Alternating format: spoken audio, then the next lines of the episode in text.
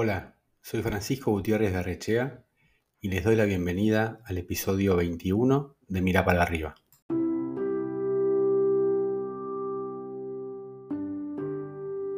Hace algunos años, cuando el home office, las videollamadas y hasta los smartphones ni siquiera formaban parte del menú de opciones del mundo del trabajo, propuse a mi equipo una idea simple y revolucionaria a la vez tomar de vez en cuando un día fuera de la oficina. ¿Y eso para qué? Para pensar, investigar, estudiar e innovar sobre soluciones nuevas para los temas a los que nos dedicamos de manera cotidiana. El out of office, así lo llamábamos, contaba solo con dos requisitos. El que lo tomaba debía avisar con una semana de anticipación al resto del equipo. Y a su regreso, compartir con nosotros el fruto de su reflexión fuera de la oficina. Fuera de la caja, mejor dicho. Excelentes iniciativas surgieron de aquellas escapadas.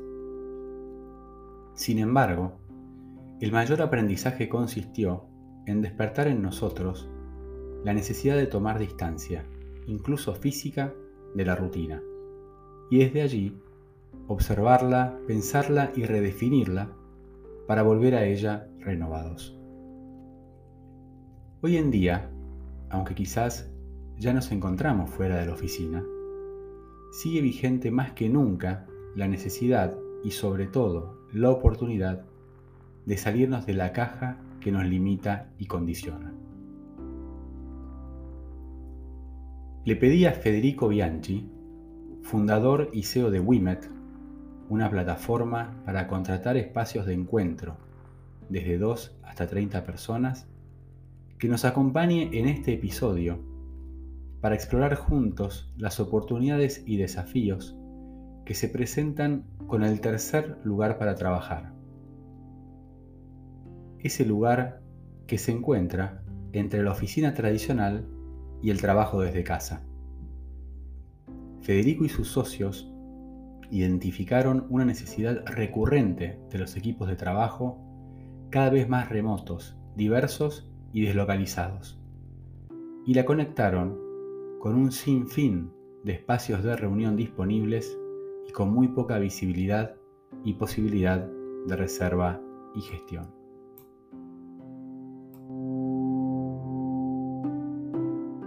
Bueno, buenas tardes Fede, muchísimas gracias por acompañarnos y ayudarnos a pensar sobre este tercer espacio que aparece entre lo que era la oficina tradicional y esta nueva realidad del home office o trabajo remoto a la que con mayor o menor voluntad casi todos nos hemos acostumbrado. Eh, ¿Este tercer espacio es de lo que se trata WIMET o hay algo ahí que, tenés para contarnos?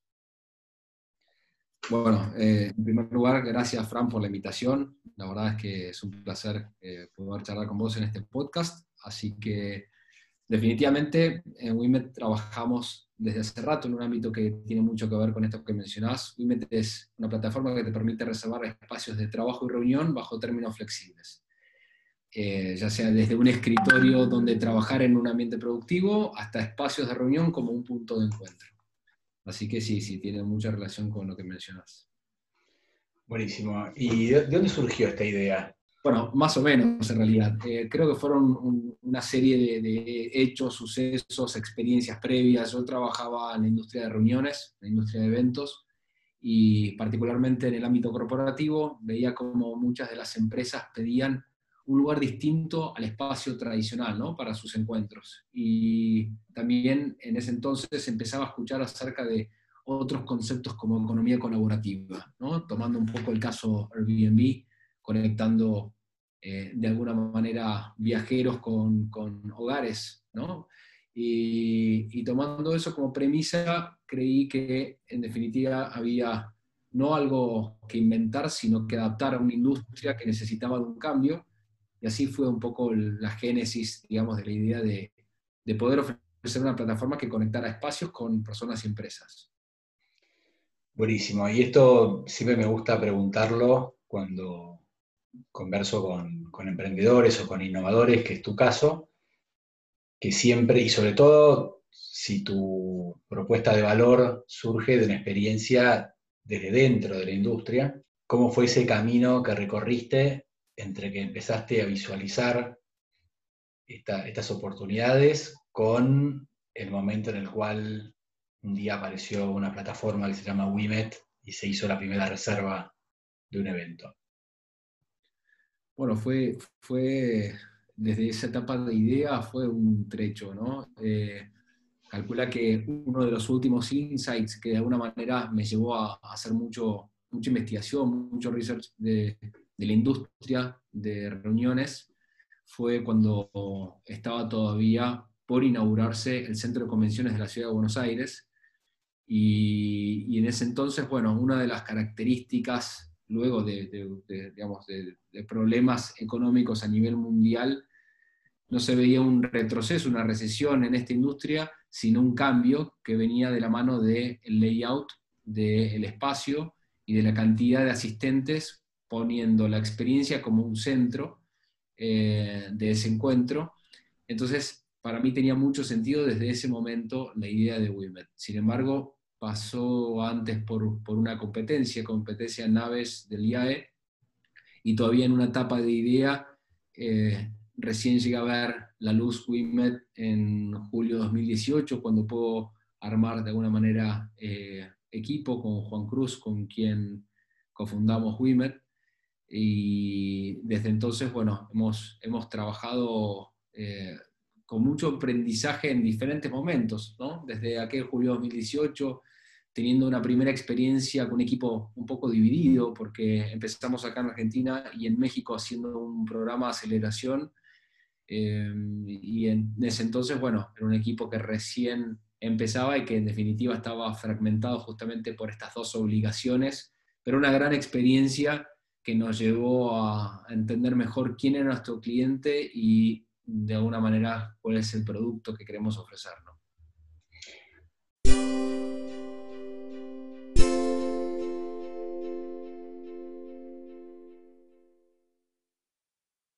Y ya que te hiciste esas preguntas, te las, te las repito yo.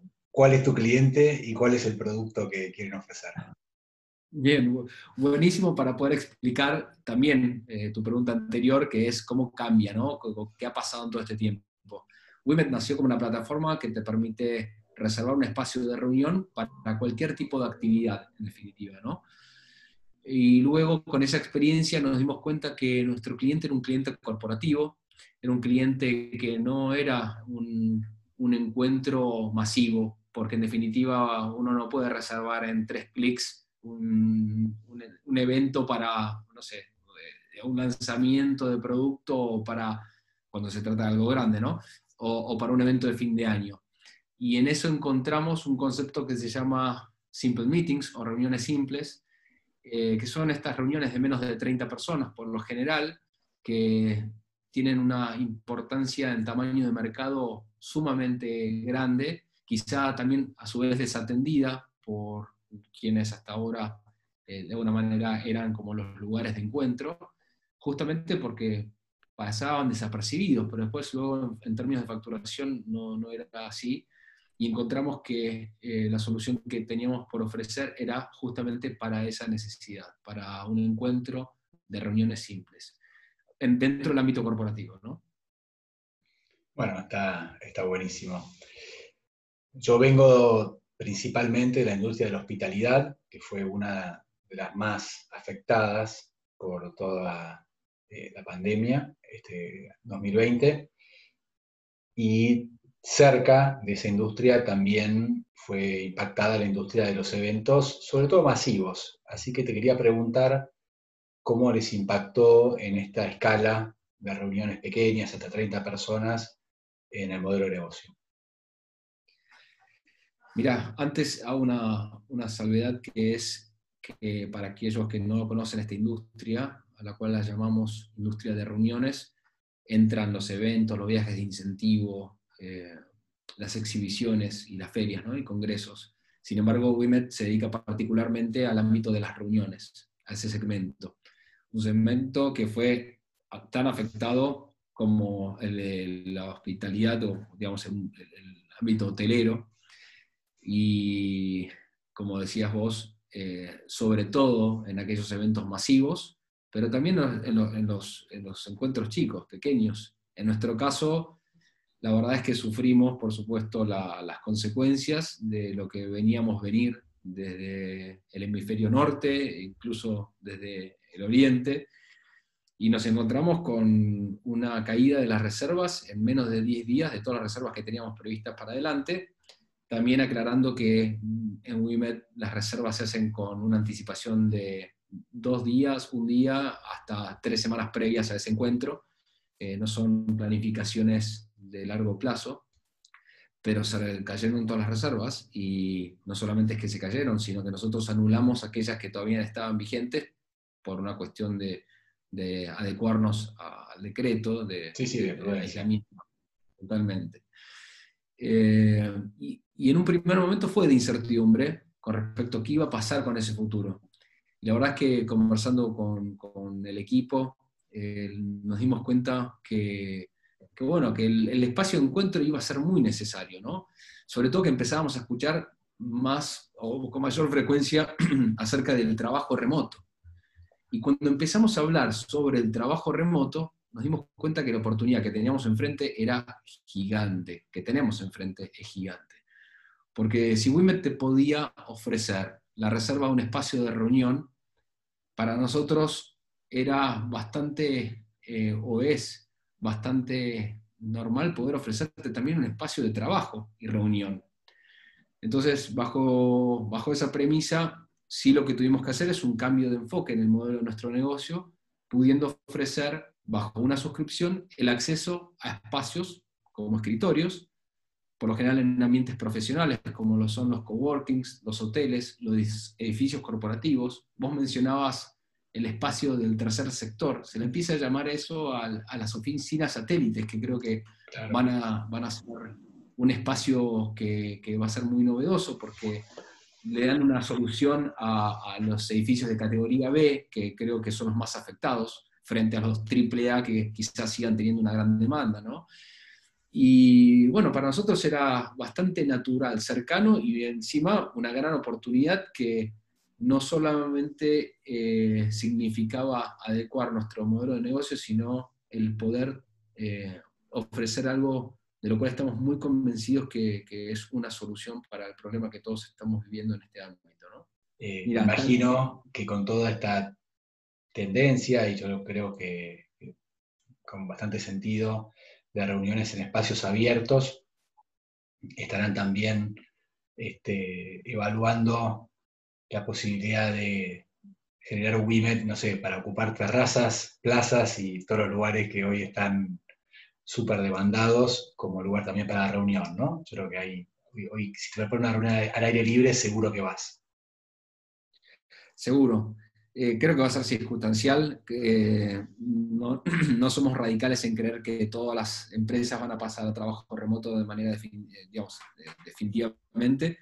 Creo que se habla mucho del concepto de, oficinas híbridas, ¿no? donde es un mix entre, o digamos, es un ecosistema entre la oficina, tu casa y espacios de trabajo remoto. ¿no? A veces cuando se habla de home office, eh, algunos de alguna manera lo confunden con el trabajo remoto. El trabajo remoto es trabajar desde cualquier lugar. Eh, por supuesto que desde Women ofrecemos espacios productivos. Algunos pueden ser en esta primera instancia lugares que tengan mayor apertura, que sean abiertos, pero bueno, eh, sí se han reconvertido, se están empezando a reconvertir incluso eh, en el ámbito donde por ahí vos tenés más, muchísima experiencia, que es el del hotelero, y que muchos están pensando en reformular esos espacios con nuevos modelos de revenue como poder ofrecer lo que era una habitación como un espacio de oficina, espacio de reunión, ¿no?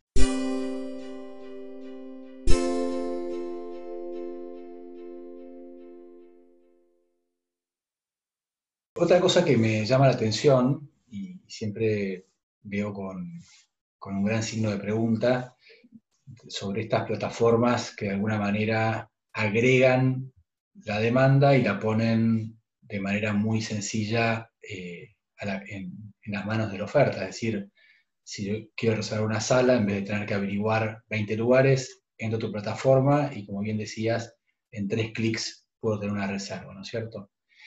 Entonces, en, en los sistemas tan fáciles para la reserva, digamos, de alguna manera ustedes pueden garantizar todo el recorrido hasta que la persona, en este caso, llega y se para en la puerta de la sala de reunión, ¿no es cierto? Y después, a partir de ahí, entran a depender eh, muchísimo de la calidad del host, digamos, el que va a recibir a tu cliente, eh, en cómo completa esa experiencia que puede haber sido muy buena en todo el proceso de reserva y compra y después puede potenciarse o malograrse eh, de acuerdo a un tercero que en principio ustedes no controlan. ¿De qué manera pensaron esa segunda parte del servicio y, bueno, cómo, cómo se están moviendo con eso? Mira, definitivamente es, sumamente importante esa calificación, ese review que una persona puede dar acerca de su experiencia en un lugar, ¿no? Estamos trabajando en eso. No es algo que por más que sea uno de los pilares que sostienen este, estos marketplaces, eh, donde tiene gran importancia esa opinión, eh, no es algo que hoy esté en producción, es decir, online. Sin embargo, estamos trabajando mm, y adecuándolo a este nuevo formato de suscripción en Wimet, en donde suponete vos mañana tuvieras que tener una reunión en el centro de la ciudad, en Retiro, y entonces vos decidieras ir a trabajar en un lugar cercano a donde está tu reunión. Hoy entras en una aplicación a la noche, te fijas dónde tenés un lugar donde puedas ir a trabajar, y mañana vas y luego de, haber pasado tu día ahí, tener la posibilidad de calificar en una aplicación, eh, ¿cómo te has sentido? ¿no? ¿Cómo, ¿Cómo, ha sido tu experiencia con respecto al lugar? Y eso no solamente es importante porque deja una reseña sobre el espacio, sino también que es importante para aquellas empresas que son nuestros clientes, o sea, nosotros, digamos, en WIMET ofrecemos este servicio para personas individuales, pero particularmente para empresas. Una empresa que implementa un, un sistema de trabajo remoto bajo suscripción a través de WIMET tiene la posibilidad de monitorear también cómo te sentiste vos, Francisco, en el día de ayer en el lugar donde estuviste. Y eso te da con la habilidad de hacerlo por cuantas personas tengan una suscripción y sean sus colaboradores. Entonces yo tengo una empresa que manejo 50 personas y tengo la posibilidad de ver dónde están trabajando y cómo les fue y cómo se sintieron, ¿no? Siendo la cultura de una empresa una de las cosas que se pone en juego con lo que tiene que ver con el trabajo remoto. Entonces creo que eh, volviendo a tu pregunta, la calificación es sumamente importante. Estamos trabajando para poder dar toda esa experiencia que te acabo de contar. Una definición que me gustó mucho, que dice que las oficinas tienen sentido porque son eh, el espacio donde se crea la ventaja competitiva de las empresas.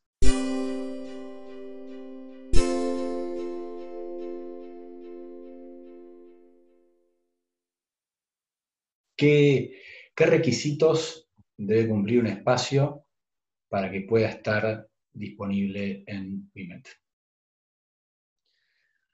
Bueno, en definitiva depende de, lo que se vaya a publicar. En Wimet tenemos como tres espacios, tres tipos de espacios. Uno es el escritorio, justamente apuntado al espacio de trabajo individual bajo este modelo de suscripción. Y luego están las salas de reuniones y las oficinas, en el caso del escritorio, tiene que ser un ámbito profesional de trabajo. Si nuestro cliente es una corporación, nosotros necesitamos poder ofrecerle lugares profesionales y los lugares que naturalmente han surgido como estos grandes espacios comunes son los coworkings. Así que uno puede encontrar espacios de coworking, hoteles y edificios corporativos que tengan lo básico, es decir, una silla, un escritorio, una buena conexión a Internet y por supuesto aquellos que tengan otras cosas eh, como amenities van a ser mejor valorados, pero básicamente un lugar donde uno pueda ser productivo. Y con lo que respecta a las salas de reuniones y oficinas, ahí el espectro es un poco más amplio, sobre todo en las salas de reuniones, donde vas a encontrar desde la sala de un hotel hasta una galería de arte. Eh, estos lugares más eh, inusuales o poco tradicionales como la galería de arte o una casa particular, no son propios quizás de la oferta de lo que es un escritorio, pero sí de, del espacio de encuentro como reunión, porque justamente, y, vos lo decías en una de tus publicaciones, eh, de las últimas publicaciones, esto de, cómo se usaba el out of office antes o out of the box, bueno, para después tener un espacio de encuentro y poder eh, fomentar todo eso que, que, hemos pensado en un ambiente productivo. Eh, bueno, los lugares inusuales a veces ayudan a esa descontractura de, lo que es la oficina. Ok, y de parte de ustedes, ¿la verificación implica una visita física al espacio o en, ocasiones ya con la información que está disponible digital ya pueden eh, habilitarlo, digamos?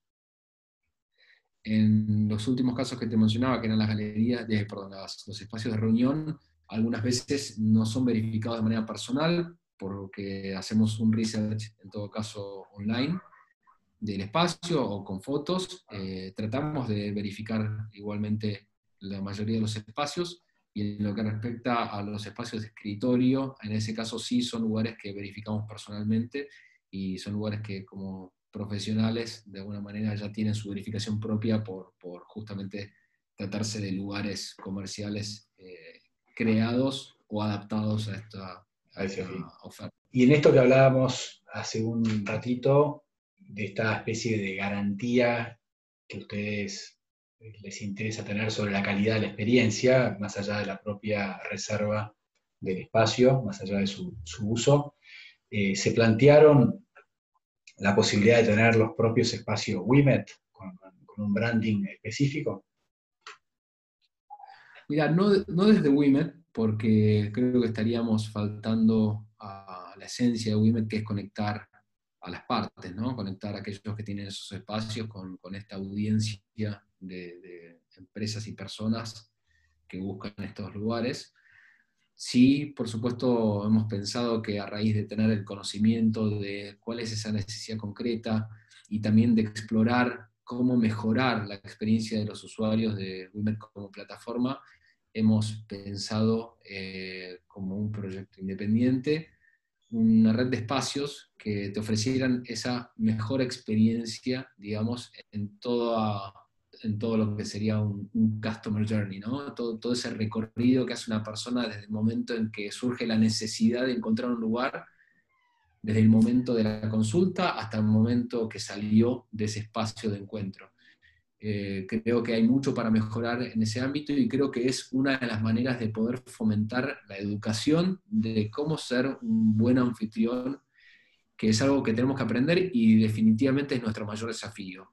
Bueno, buenísimo. Entonces será motivo de otro podcast cuando hablemos de estos espacios este, bajo una marca Me encantaría. Me encantaría. Eh, suele ocurrir que las mentes y las almas emprendedoras como la tuya o vienen de un emprendimiento anterior o ya están pensando en el siguiente. ¿Has participado en los emprendimientos? ¿Estás pensando en algo nuevo a futuro? ¿Cómo, cómo te vibra ese, el mundo emprendedor en el cuerpo? Mira, yo, eh, bueno, creo que no hay una respuesta correcta. Algunos te dicen, se nace eh, siendo emprendedor, otros, eh, uno puede desarrollar las habilidades para. Yo no sé qué me toca a mí. Yo lo que te puedo contar es que quizá, no, no sé si por mandato, yo, yo he visto a mi viejo como un tipo emprendedor, nada que ver con el ámbito de la tecnología, por supuesto, pero, pero como un tipo emprendedor y bueno, eh, siempre tuve inquietudes, eh, desde sentarme atrás de un revistero cuando era chiquito en un pediatra vendiendo revistas, o, o hasta los primeros pasos que di después de terminar el colegio mientras estudiaba con, con algunos emprendimientos que llevé a cabo.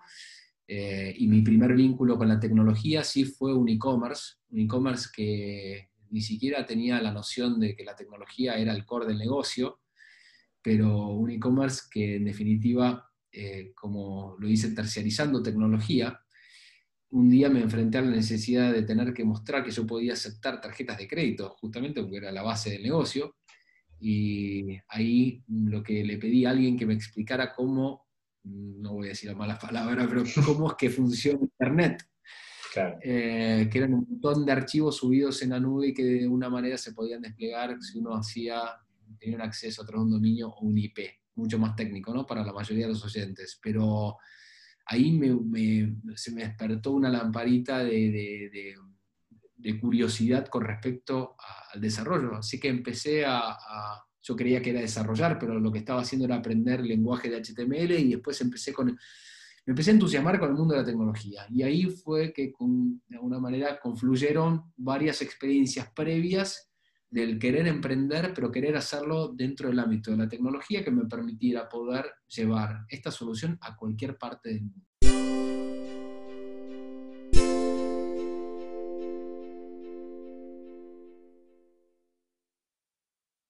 Bueno, para cerrar, te voy a hacer una última pregunta, que quizás algo ya insinuaste, pero bueno, como bien sabes, este podcast se llama Mirá para arriba, a mí me gusta siempre buscar referentes o personas que inspiran, en este caso, por eso te invitamos a que nos cuentes un poco este, este desarrollo.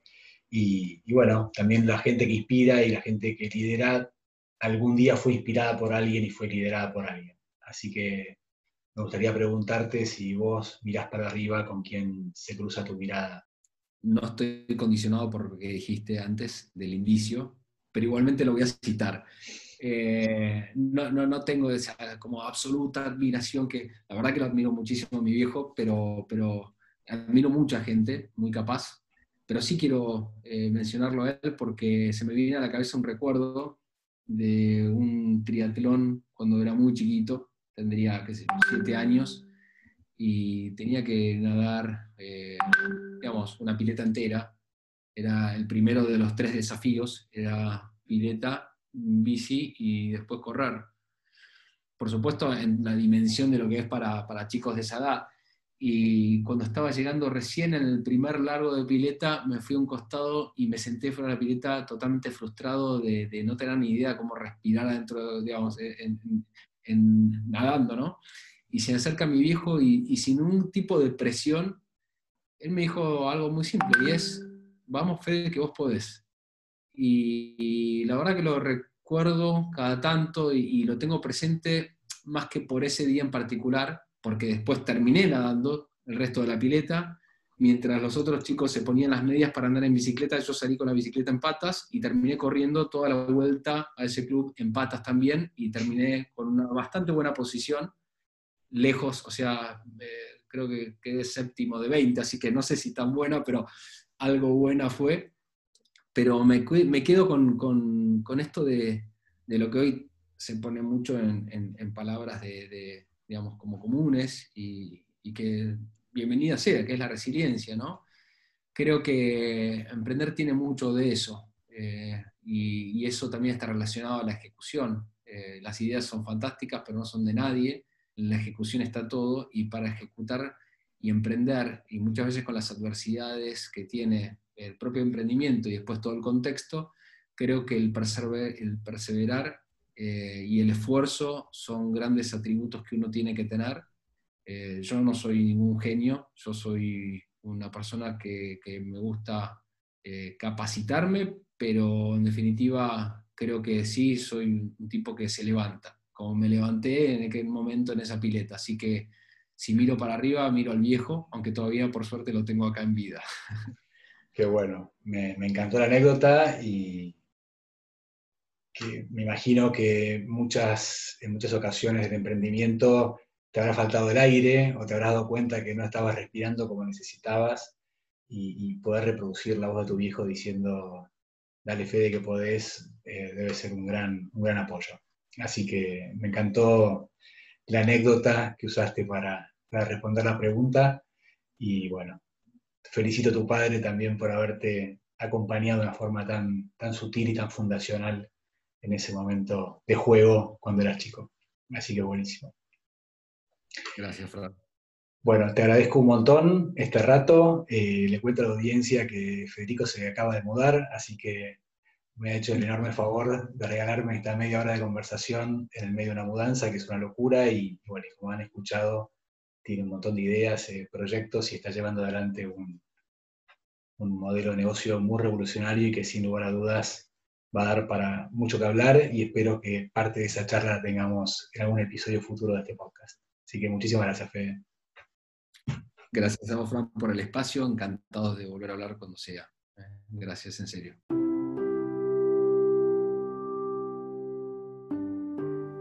Me gustó mucho esta búsqueda de la innovación, del conocimiento de la tecnología y de esta vocación emprendedora que nos contó Federico. Y sobre todo, me encantó la anécdota de su padre. Qué importante que te digan, vos podés. Buen fin de semana.